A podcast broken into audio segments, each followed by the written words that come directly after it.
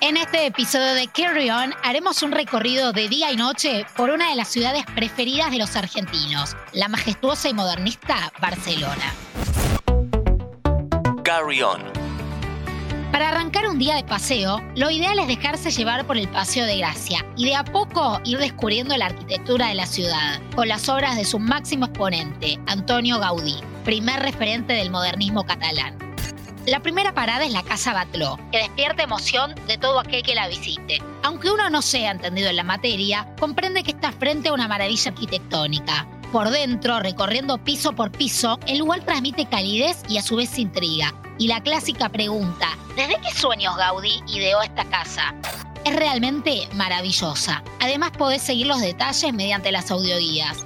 En esta joya modernista, donde habitó la familia Batló hasta mediados de los años 50, se pueden observar desde paredes onduladas, escamas similares a peces, azulejos en tonos azules y celestes con relieves, en muchos casos simulando una estrecha relación con el mar.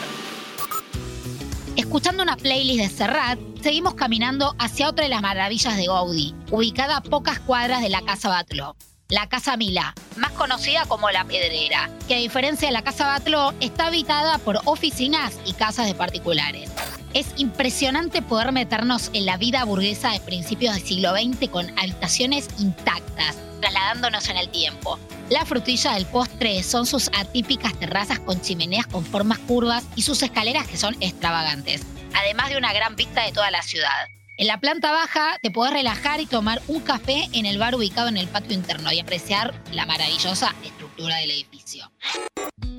Muy cerca de ahí encontramos otra gran obra arquitectónica, pero bastante diferente a las anteriores, la Casa de les Punches o la Casa Terradas, construida por otro arquitecto modernista catalán llamado José Puig Cadafach.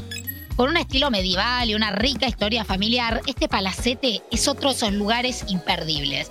Volviendo a Gaudí, en una visita a Barcelona es casi obligatorio conocer a su gran emblema, la Sagrada Familia, maravilla arquitectónica que aún se encuentra en construcción. Llegar es muy simple, caminando, en metro o en bus. Les recomiendo comprar la entrada previamente. No dejen de entrar, no se van a arrepentir. El lugar es mágico y los colores que destellan los vitrales varían dependiendo del horario. Para los amantes de la fotografía, la mejor imagen se puede tomar desde atrás, donde hay una especie de lago pequeño en una plaza que con la basílica de fondo hacen una combinación perfecta. Volvamos a nuestro punto de partida, otra vez en la Plaza Cataluña, y nos dirigimos al barrio El Born. Entre sus sorprendentes calles tenemos a la vista el Palacio de la Música, otro gran ejemplo de modernismo catalán. Luego de contemplar y fotear su imponente fachada y los mosaicos, es muy recomendable la excursión interna, donde se aprecia su arquitectura y acústica. Siguiendo nuestro recorrido, vemos una gran cantidad de bares y casas de tapeo, museos como el Textil, el Museo Picasso y la iglesia Santa María del Mar. Si sos de esas personas que aman ver las ciudades de arriba, dos vistas panorámicas son imperdibles. El primero es el Parkwell, obra de Gaudí e inaugurado en 1922. Allí dentro las construcciones son de formas onduladas en las que brillan los mosaicos, figuras de animales como la fuente del dragón y paredes de serpientes. Recorriéndolo se pueden ver sus grandes jardines escalonados y al llegar a lo más alto se puede ver la casa donde vivía Gaudí, hoy convertida en museo. El otro lugar a lo alto para ver a las ciudades de arriba es el Montjuic, una gran zona elevada donde las vistas de la ciudad son incomparables. Se puede subir en un moderno teleférico o caminando. Va cayendo el sol. Seguimos con el recorrido de Barcelona desde el ocaso hasta el amanecer. Llegamos al bar Marsella, que según cuenta la leyenda y la evidencia constatada por mis propios ojos, en sus más de 200 años de vida, desde que abriera sus puertas en 1820, nunca fue limpiado correctamente. El techo tiene un color caramelo por décadas de acumulación de humo de cigarrillos y hay gruesas telas de araña que cuelgan de los estantes de madera que caen espeluznantemente sobre botellas de vino llenas.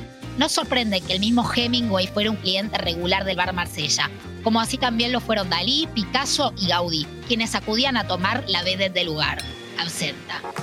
En el episodio de hoy recorrimos la multifacética Barcelona, la de día, la de noche, la de Gaudí, la de Serrat, la que crea tendencia, que es tan linda de visitar, tanto en invierno como en verano. Soy Gianni Cersosimo y los espero con las valijas listas para la próxima.